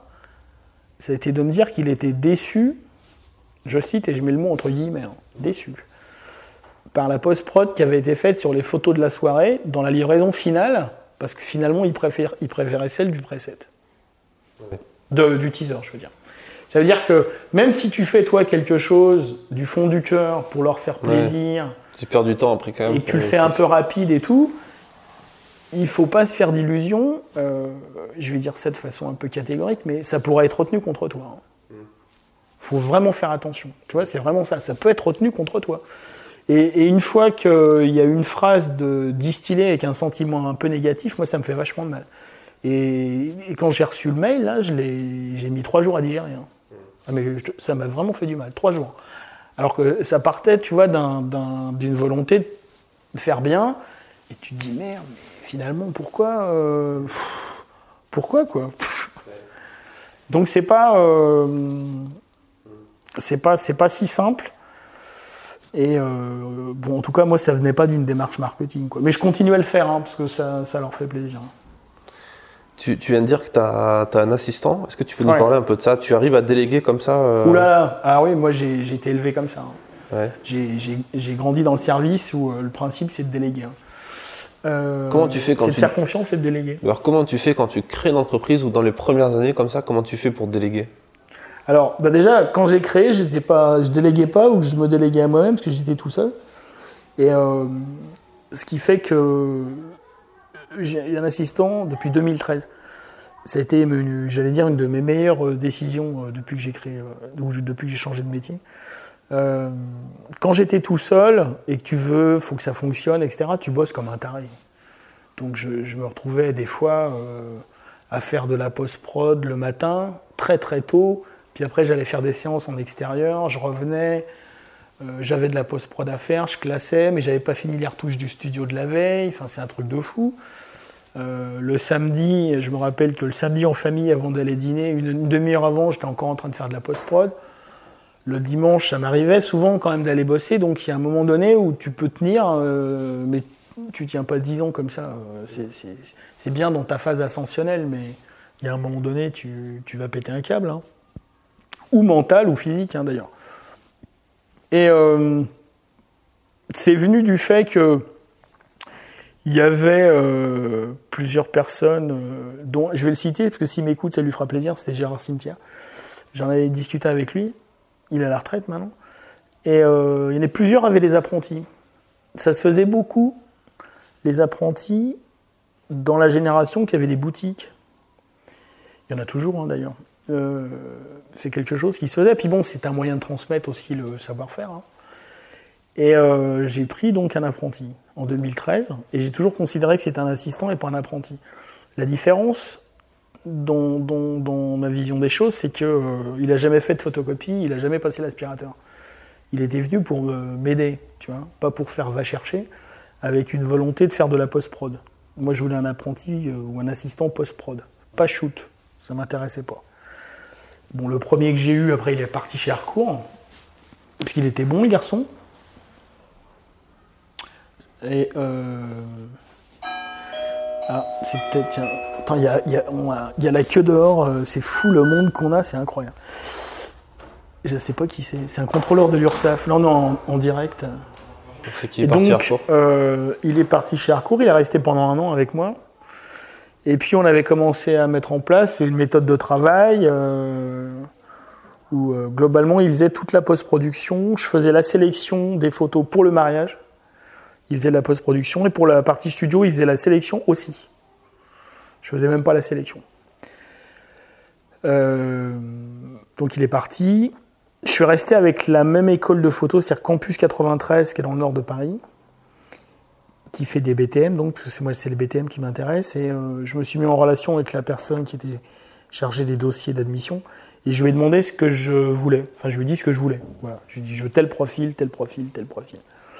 Et, elle m'a encore trouvé l'oiseau rare. Donc ça, c'était donc 2013. Et de fil en aiguille, euh, bah, après son BTM, je l'ai embauché puisque ça marchait bien. J'allais pas le laisser partir dans la nature. Donc aujourd'hui, euh, il est en CDI avec moi et il travaille trois jours par semaine, ce qui lui convient bien, moi aussi. Lundi, mardi, mercredi. Mais bon, il fait en trois jours ce qu'une personne euh, classique serait, serait capable de faire en cinq. hein, parce Mais comment tu fais euh, Je veux dire, euh, Alors, c'est ta- tu dis que c'est plus simple pour toi parce que tu as été un peu Ouais. élevé comme ça, mais quel conseil tu donnerais à quelqu'un qui a du mal, qui se dit Putain, j'ai j'ai que du temps en ma possession, j'ai pas d'argent? Ah, Tu vois? Que du temps et pas l'argent. ça Ou du moins, je commence à rentrer du chiffre d'affaires, Ça me mais, rappelle un client. mais je suis pas, je suis pas à- Alors- à, 50 000 euros de bénéfice par En an, vois? fait, euh, il y a le moment décisif où on peut se dire euh, il faut quelqu'un, c'est quand on n'y arrive plus. En fait, quand on se dit euh, non mais là j'en peux plus, j'en ai trop, euh, voilà. C'est difficile de quantifier, mais c'est quand on a trop et que tu commences à, mettre. Parce que si tu veux faire ça correctement dans ton agenda, prenons sur le mariage, tu fais un mariage le lundi, mardi, on va, on va dire deux jours, hein, pour ceux qui sont dans la moyenne de la rapidité. Il te faut deux jours pour traiter ton mariage. Ça veut dire que lundi, mardi, tu shootes pas. Ou alors si tu shootes le, lundi, mardi, bah tu shootes pas mercredi, jeudi, quoi. Euh, je prends l'exemple de Feu Christophe Flers, qui a arrêté le mariage, mais qui lui livrait très très rapidement dans la semaine. Mais n'empêche qu'il livrait tout, y compris la maquette du livre dans la foulée, hein, ce qui était une bonne technique d'ailleurs. Mais du lundi au, mercredi, il faisait de la post-prod et de la maquette, quoi. Donc il restait pas grand-chose. Il était à jour, certes, mais il n'y avait plus grand-chose derrière. Le principe d'avoir quelqu'un qui fait la post-prod, c'est de dire que pendant que lui, il fait de la post-prod, toi, tu shootes. Donc tu vends. Donc tu rentres des euros. Le- voilà. Donc ça veut dire qu'il faut un, un volume suffisamment grand. De là aussi la, la nécessité d'avoir plusieurs paniers et pas faire que du mariage. Mais voilà, de faire du mariage et du corpo et du studio, ça permet justement d'avoir euh, différents axes. Et puis euh, de, te permettre de te concentrer sur la partie prise de vue ou sur la partie commerce d'ailleurs. hein. Parce que ça peut être ça aussi, hein. ça peut être très bien de se dire, euh, bon bah voilà, je vais avoir un, as- un assistant qui va me faire de la post-prod ou de la préparation, on va dire des commandes ou, ou des galeries. Et si tu veux vendre en face à face, façon vidéoprojecteur, ça va te permettre de le faire, puisque toi tu peux passer une journée à faire de la vente physique, puisque lui pendant ce temps-là il fait avancer euh, la post-prod du reste Ou ne serait-ce que du démarchage mail ou du Facebook, démarchage mail ou ce que tu veux. Alors, ce qui est certain, c'est que hum, faut que ce soit progressif. Tu peux pas, euh, ou tu peux bien sûr, mais c'est difficile de passer de rien à tout de suite une personne en CDI euh, à 100% du temps. C'est pour ça que la solution finalement apprenti, elle était vachement bien. Parce que comme tu sais, à apprenti, tu as des aides de l'État qui font que tu as les charges sociales qui sont prises en charge par, euh, par l'État et donc finalement tu ne payes que euh, le net. Oui, et puis avant ça, tu as aussi l'option stage. Voilà. Je sais pas si tu es passé par là ou pas. Alors mais- moi je fais pas, Milena fait, mais moi je fais pas. Pour moi c'est trop court. Euh, je vais être très égoïste, mais les stages c'est bien pour euh, le stagiaire. Voilà, pas pour euh, le photographe chef d'entreprise. Là, je mais ça, c'est parce que tu es humain et que tu le traites pas comme un esclave. Mais Ah si oui. tu veux, on pourra parler après. Je te montrerai deux, trois trucs. Non, mais euh, c'est aussi le, le- le stagiaire, c'est aussi un autre problème, c'est que moi j'ai shooté beaucoup à l'extérieur. Et si j'ai un stagiaire et si trois jours par semaine je suis pas là, euh, donc finalement je vais demander à Alexis de s'en occuper, ça va ralentir. Enfin moi ça me convient pas. Dans ma façon de travailler, ça me convient pas. Je j'ai pas de problème à déléguer. Donc pour revenir au sujet euh, qui nous préoccupait, ce qu'on a fait au début, si on prend le cas d'un apprenti qui arrive, quand il est arrivé, il connaissait à peine Lightroom hein, d'ailleurs, mais euh, voilà, il s'est assis à côté de moi, et puis je lui ai tout montré. Je lui ai expliqué comment ça marchait, euh, mes presets. Alors au début, évidemment, il connaît rien, il connaît pas ta façon de shooter. Donc l'apprentissage, on va dire, de l'outil pour l'utiliser, c'est un mois. Un mois. En un mois, franchement, il en connaissait autant que moi. Et puis après, ce qui va être délicat, euh, et, là ça va venir avec son œil, c'est qu'il va s'approprier ta façon de voir les choses et ta façon de shooter. Et, on avait même vu des trucs marrants euh, avec euh, Romain, qui était mon premier assistant, c'est que il était venu faire un mariage avec moi dans l'Est, plutôt à la fin de l'année. Bon, vu que l'année scolaire elle commence en, en septembre et que là c'était en mariage en été, donc il s'était déjà gaufré euh, la post-prod, des elopements, des séances et d'un tas de trucs avant. Et, et, et ben, le cerveau, euh, en fait, incorpore tellement ce qu'il voit et s'approprie tellement ce qu'il voit que lorsqu'il a commencé à shooter le mariage avec moi, il shootait comme moi. quoi. C'est un truc de fou. T'as l'impression que le cerveau, il s'éduque tout seul, sans faire. Il, il s'éduque en voyant, c'est assez incroyable. Et euh, très rapidement, euh, il s'est mis à shooter avec le même esprit. Évidemment, pas là exactement la même chose, mais après, il a fait des séances avec moi, dehors. Et euh, voilà, il s'est mis à faire la même chose et il trouvait ça facile parce que finalement, il, il arrêtait pas de faire la post-prod qui allait avec. Oui, parce que tu vois les images. Il voyait les images, donc le, le cerveau, il imprime complètement, il s'approprie complètement ce qu'il voit. Et ça, c'est vachement dingue. Ce qui fait que, assez rapidement, il comprend, quand il fait la post-prod, il comprend ce que tu veux faire. Quand il voit que je fais, là je repasse à Alexis qui est mon assistant actuel, quand il voit que je fais euh, un contre-jour avec le soleil euh, en bord cadre, où il y a un début, euh, tu vois, de, de- de voile, il sait ce qu'il faut faire. Voilà, il sait ce qu'il faut faire. La première fois qu'il l'a vu, peut-être pas, mais maintenant il sait ce qu'il faut faire. Il va pas me, il va pas me demander. Et donc ça, ça rend le truc vachement efficace. Alors des fois, quand il sait pas, il me fait une variante et euh, il prend, euh, il prend même une liberté pour faire une proposition. Ça, c'est génial. J'aimerais qu'on aborde un, un point qui est, qui est important euh, et qui est d'actu parce qu'on Ça fait un moment qu'on se connaissait sans vraiment se rencontrer réellement, discuter. On s'est rencontrés à l'occasion d'une de mes immersions, euh, ici dans ton studio d'ailleurs, une formation que je donne. Ouais, j'étais immergé.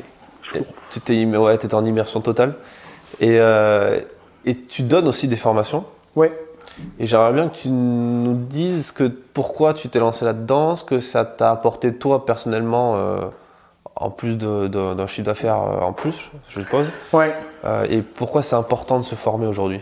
Alors en fait, pourquoi alors, Moi, aussi- moi, c'est toujours pareil. hein, c'est euh, c'est un peu comment dirais-je Ça vient du- d'une opportunité concrète. En fait, le, le- tu vas voir le cheminement, c'est assez marrant.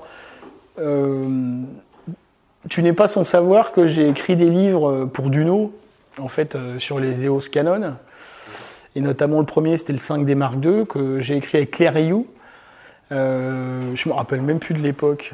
C'était de 2000, euh, je sais pas, 2012 ou un truc comme ça. Je te polis, je vais dire que je le savais, mais je. je- 2012, je crois que c'est 2012.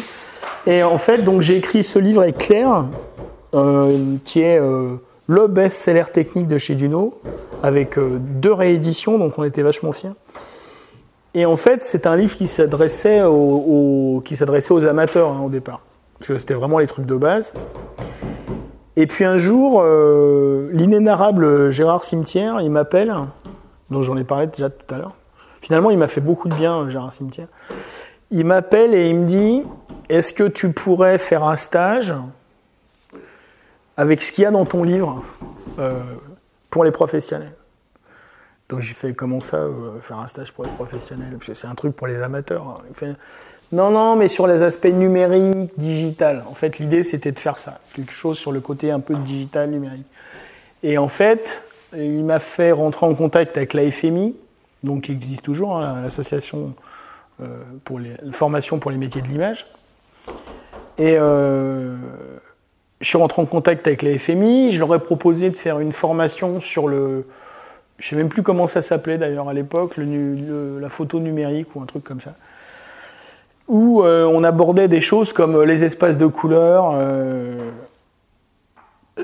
même déjà encore aujourd'hui, il y a plein de gens qui ne maîtrisent pas bien, mais les espaces de couleurs, et puis des choses très rigolotes comme comment faire du contre-jour sans flash avec un 5D Mark II, enfin je me rappelle bien, comment choper les reflets dans les miroirs, l'angle qu'il fallait, qu'il fallait se mettre par rapport au soleil, enfin bon, c'était des grands moments, ça je me rappelle. Et en fait, suis rentré à la FMI par ça. Voilà, et j'ai été me balader en France pour aller faire euh, ce stage plusieurs fois, et j'ai trouvé ça super cool. Parce que voilà, je trouvais, j'ai rencontré des gens qui étaient dans le métier de vachement plus longtemps que moi, qui avaient plein de trucs à m'apprendre. En fait, j'ai appris plein de trucs hein, en discutant sur euh, justement les prix, les séances de studio, euh, des choses très terre à terre. Donc moi, je leur amenais des trucs, bon, euh, qui me semblaient euh, ok, sans plus, mais puis eux, ça les intéressait beaucoup, et puis eux, ils m'apportaient des choses. Ce je me suis rendu compte qu'à chaque fois que je faisais des formations, j'en apprenais au moins autant que ce que eux apprenaient. Je repartais avec plein de trucs à chaque fois.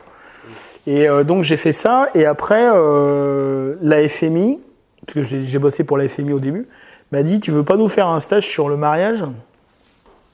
Bon, ok. Ok, donc j'ai fait une formation mariage, et puis à un moment donné, voilà, j'ai volé de mes propres ailes et je les ai fait sans la FMI. Quoi. Et puis ensuite, il y a eu euh, les stages sur le flash déporté, et, et- et voilà. Mais c'est parce que. Jusqu'à maintenant, tu as compté combien t'en as fait? Ouh, il y a une année, j'en ai fait 13. Ouais. Je sais pas. Je sais, franchement, euh, je sais pas, peut-être 25. C'est une grosse partie de ton chiffre d'affaires? Ça l'est plus, non. Euh, non, euh, ma plus grosse année en formation, ça devait être 2017 ou un truc comme ça.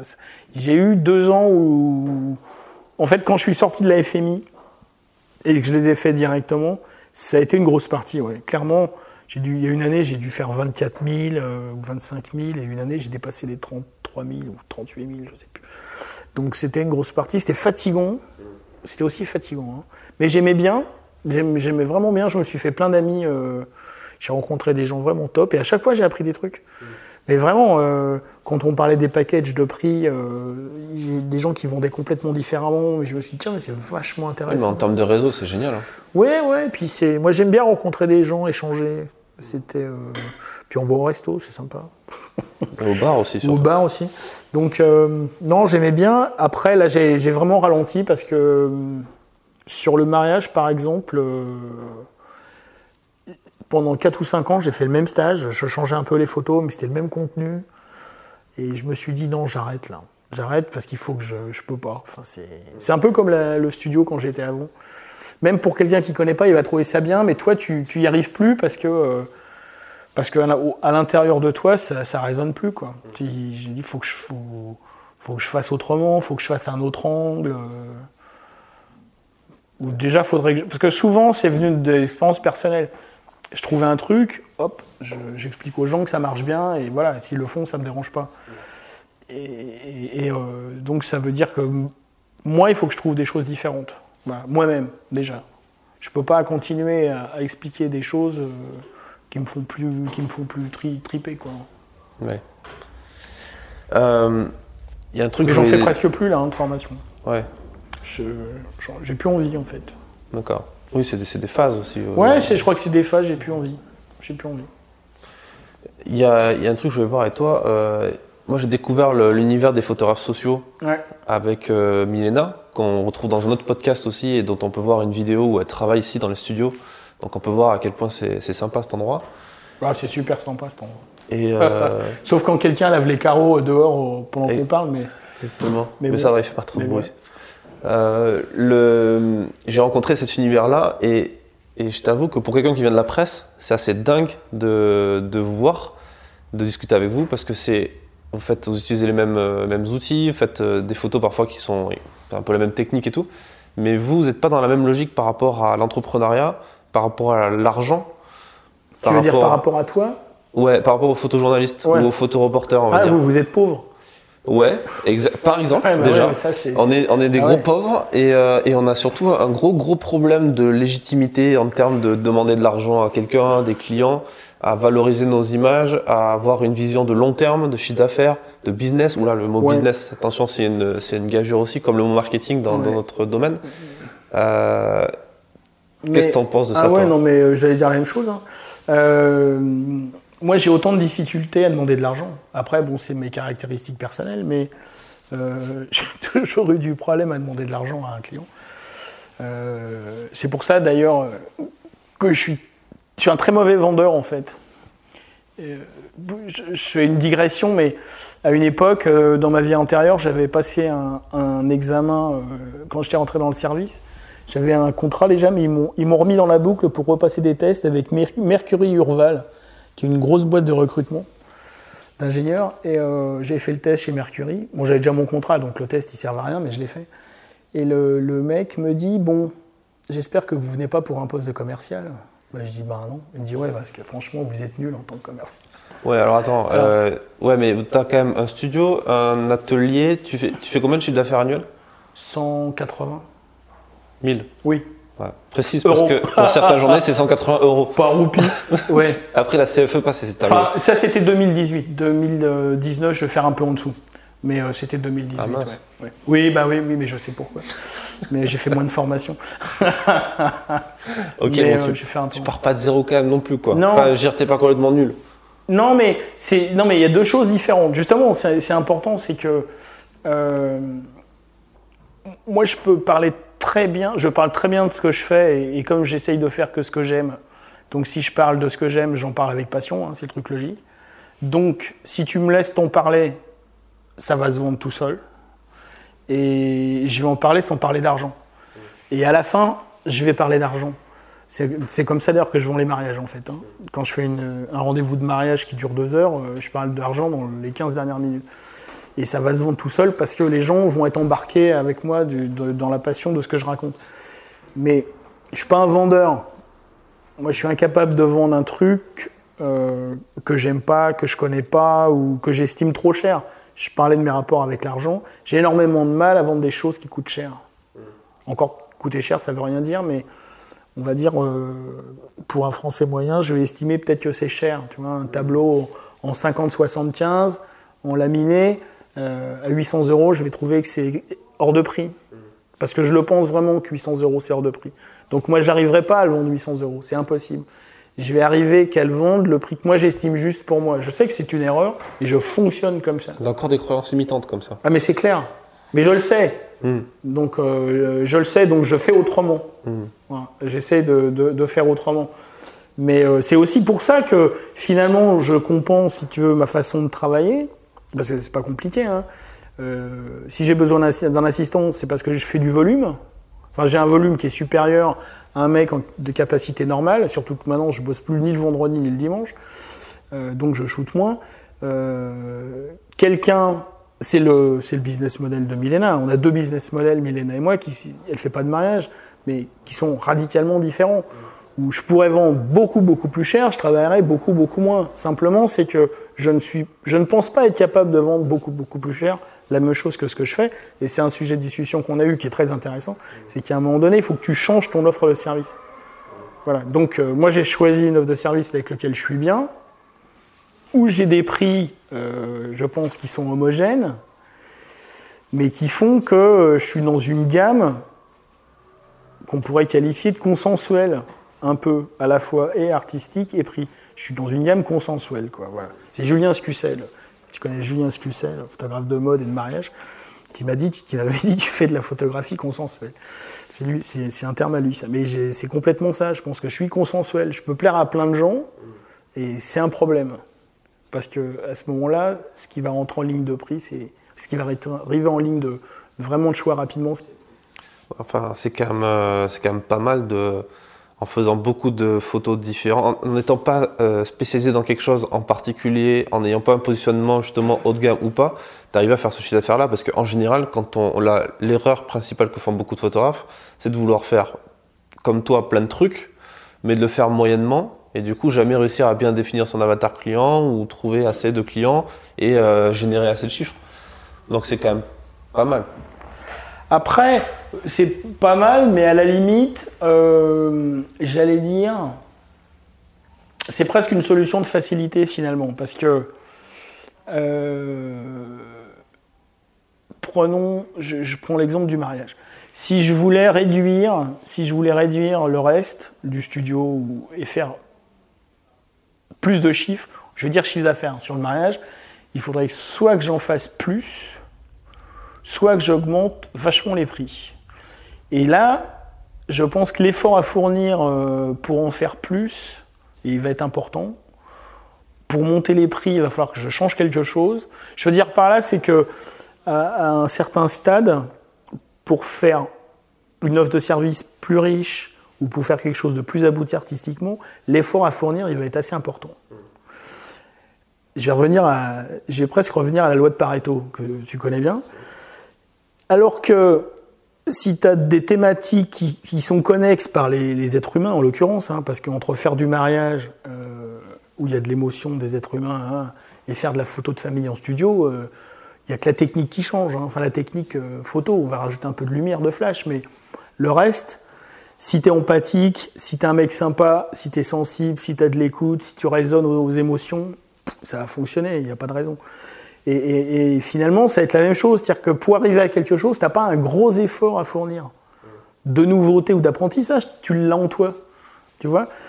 Et, le contraire, si je voulais, si j'enlevais le mariage et s'il fallait que je le compense que sur du studio, je pense que j'aurais une marge de difficulté supplémentaire. Au niveau, euh, bah, peut-être référencement, euh, quantitatif. Euh, tu vois, je fais 150 séances de studio à peu près. Il faudrait que je passe de 150 pour quelqu'un qui fait que du studio, comme nos camarades euh, euh, ou les Le Canu, ou voilà, euh, ou Yann, ils en font deux fois plus, trois fois plus, tu vois. Et si je voulais en faire trois fois plus, ça serait compliqué. Ça serait vraiment compliqué. Donc finalement, ma solution d'avoir plusieurs baskets, mais finalement avec des, offres qui sont quand même assez corrélées, hein, c'est presque la solution la plus facile. Et je parlais de Pareto parce que euh, t'as pas un gros effort à fournir pour arriver à 80% de l'objectif. quoi. Parce qu'en gros, la loi de Pareto, pour ceux qui ne connaîtraient pas, c'est qu'en gros, 20% de tes efforts De- vont t'apporter 80%, de, tes, de ton objectif. voilà. Voilà. Et, et ce qui va te coûter du temps en réflexion, en temps, et, et on peut le décliner sur plein de trucs. hein. Ça va te coûter du, du temps à construire tes offres, du temps à trouver tes clients. Euh, et c'est là où tu vas passer 80% de ton temps. C'est-à-dire que pour faire quelque chose de, de- c'est difficile de le qualifier comme ça, mais d'acceptable et de correct, et c'est facile. être vendable à la majorité, finalement, c'est assez facile. C'est- C'est c'est pour ça que c'est finalement c'est plus facile pour euh, un photographe de travailler sur plusieurs axes. Peut-être la différence majeure entre le photojournalisme et la photo sociale, je pense. Parce que l'acceptable et le basique Ah mais je suis de vendre. ah non mais je Et du coup, c'est deux logiques ah différentes. mais je suis entièrement d'accord. Ouais. Ah non mais je suis entièrement. Mais c'est intéressant, tu vois, d'avoir les deux euh, sons de cloche. Moi, je suis convaincu, c'est pour ça que j'ai créé ce podcast et c'est pour ça que tu es dedans aujourd'hui, c'est que on a tout à apprendre les deux professions l'une de l'autre parce que ça fera tirer vers le haut, Oui oui. tu vois? Bah, en fait, c'est intéressant ce que tu dis, tirer vers le haut, parce que euh, il y a eu à un moment donné dans les, dans les workshops, et Franck Boutonnet, euh, qui est un ami, je, connais bien euh, ces, ces workshops, Qui est passé dans le podcast aussi. voilà. euh, Je cale de la pub aussi. on, on parle, on parle souvent, et moi j'en ai parlé aussi, et j'en ai d'ailleurs j'en ai parlé dans les workshops mariage, et je commençais comme ça d'ailleurs, c'est que euh, l'imprégnation de la photo pour le reportage, pour moi, ça a toujours été les reporters de presse. Puisque je l'avais dit à une époque, et je te disais que moi mon idole c'était Marie-Laure de Decker, euh, voilà je cherchais, c'était Marie-Laure de Decker, elle s'est fait connaître sur le- les reportages au Tchad en fait, à l'époque du Polisario. Euh, c'était mon idole. Voilà. Donc euh, ces gens-là, quand ils faisaient du reportage sur le terrain, t'as pas une photo qui est plus faible que l'autre. Quoi. Elles sont toutes, euh, waouh, il n'y a rien n'est laissé au hasard sur toutes les photos qu'on peut trouver d'aujourd'hui. Et, c'est vrai qu'on commençait les workshops en montrant des photos de reportage faites par des reporters de presse, qui étaient souvent du reportage de guerre du reportage social, mais au sens euh, peuple euh, du monde, où euh, les photos étaient d'une force extraordinaire. Et, c'était intéressant de détailler pourquoi. Et que quand on regardait nos modestes photos de reportage de mariage, on en est loin, quoi. On n'est pas à ce niveau de force. C'est pour ça que pour des, des gens qui font vraiment du reportage, c'est intéressant de s'intéresser sur les reportages de presse pour voir comment c'est construit, comment le, le, bah, le storytelling il est construit. Les revues, comme on en a parlé, comme Six mois ou Polka, ou- de voir le, le storytelling des, des- des reportages, c'est des gens qui travaillent au long cours. euh, Enfin, c'est des boulots remarquables. Moi, à chaque fois que je regarde ça, et qu'après tu vas faire les diggings de ton mariage, tu te dis, mais attends, euh, je suis juste en train de faire des diggings de mariage, quoi. Faut- Après, l'histoire est pas la même, le Oui. sujet est pas le même. Et, et même Bien sûr. dans le, dans le, tu vois, tu prends le reportage de guerre, typiquement, c'est le- l'exemple justement où c'est un peu discutable parce que le plus compliqué, c'est d'être là et d'avoir fait la photo et d'être revenu en vie avec la photo C'est vrai. quelque part. Du coup, peu importe, ça te laisse t'excuser sur ton cadrage, tu vois. Et, et, et par contre, être bon, euh, être bon pour moi, c'est de faire une bonne photo de quelque chose où il se passe rien. Tu Ouais. vois si tu arrives un reportage de mariage où la lumière est naze, les gens, ah, il n'y a pas trop d'émotion et tout, Ouais. et que toi, tu arrives malgré tout à Ouais. ramener un cadrage Parce qu'il y en a toujours. Il se passe toujours quelque chose. En fait, il faut aller le chercher, mais Et ça, c'est, ça fait mal aux genoux, il faut aller le chercher. ouais. Ouais, mais ça, c'est, euh, c'est une super, euh, c'est une super école. Euh, est-ce que tu as un dernier conseil à donner aux, aux gens qui nous écoutent? Un truc qui, qui peut-être t'a aidé, toi, euh, personnellement, et qui a un peu changé ta vision de, de ce métier, ou, ou sans aller jusque-là, un truc plus modeste, peut-être? Bah, À part apprendre à jouer de la guitare. Euh, je pense que c'est important de ne pas rester tout seul. Euh, tu vois, à l'époque, j'avais créé un vrai mariage euh, pour ça, parce que j'ai toujours pensé que euh, un photographe qui restait tout seul, c'était c'était un peu un photographe mort, quoi. C'est difficile. Je pense qu'il ne faut pas rester tout seul. On, le voit bien parce qu'aujourd'hui, il y a un tas de pseudo-workshops qui sont en fait surtout des rassemblements de photographes qui ont envie de savoir. hein. Euh, c'est pas négatif hein, ce que je dis, mais où c'est de l'échange. Bon, t'en as un qui tire un peu d'argent euh, de l'échange, mais euh, Oui, mais on va plus au, au workshop pour, euh, pour aller voir les gens qui participent On aussi y au va workshop. aussi pour ça, ouais. ouais. Et ça, Et- quand et- tu comprends le, sen- le sens du networking, c'est énorme. Absolument. Et, d'ailleurs, et c'est pour ça que les gros symposiums comme Fearless ou, euh, ou, ou- ou WPPI pour ceux qui vont à Las Vegas ou Mystique, euh, c'est la même idée, hein, c'est de rencontrer des gens pour laisser passer de l'air frais entre les oreilles. Quoi. Et ça, on en a besoin et il faut pas rester isolé. Quoi. Alors c'est bien de rencontrer des gens, mais euh, je pense que vraiment ce qui fait du bien, c'est de travailler à plusieurs. On a l'exemple avec euh, les inénarrables Gardère et Domaine. Euh, bon, c'est pas un couple, hein, pour ceux qui le pensent encore, euh, ils, ils vivent chacun séparément. Mais euh, je pense que c'est une force, c'est un apport euh, collatéral de travailler à deux qui est, qui est énorme. Quoi. Moi, je le vois avec Milena sur le studio. Bien qu'on ne travaille pas ensemble, c'est un studio qu'on partage. Et, et euh, quand on a un qui a un petit moment de faiblesse, euh, quel que soit le type de moment de faiblesse, l'autre est là. Quoi. Ou pour euh, confronter des points de vue. Et encore une fois, comme Milena et moi, on a des, des façons de travailler, des clients, on est complètement à 180 degrés. hein. On n'est pas du tout concurrents parce qu'on fait pas la même chose pour les, des sortes de gens différents. Et c'est super enrichissant à un moment donné de pouvoir se poser et de se dire comprends pas, ça marche pas, ou euh, qu'est-ce que je pourrais faire, ou euh, à ton avis, euh, voilà, ça c'est vraiment bien. Et, la seule chose que je voudrais souligner, c'est que quand tu commences à faire photographe à 25 ou à 30 ans, et que tu te dis que tu as encore 35 ans à faire, parce que il y a un moment, il faut être concret quand même. Si tu commences à 30 ans et que tu veux en faire un métier pour toute ta vie, ou même pas toute ta vie, mais une grande partie, tu as quand même 30-35 ans à faire.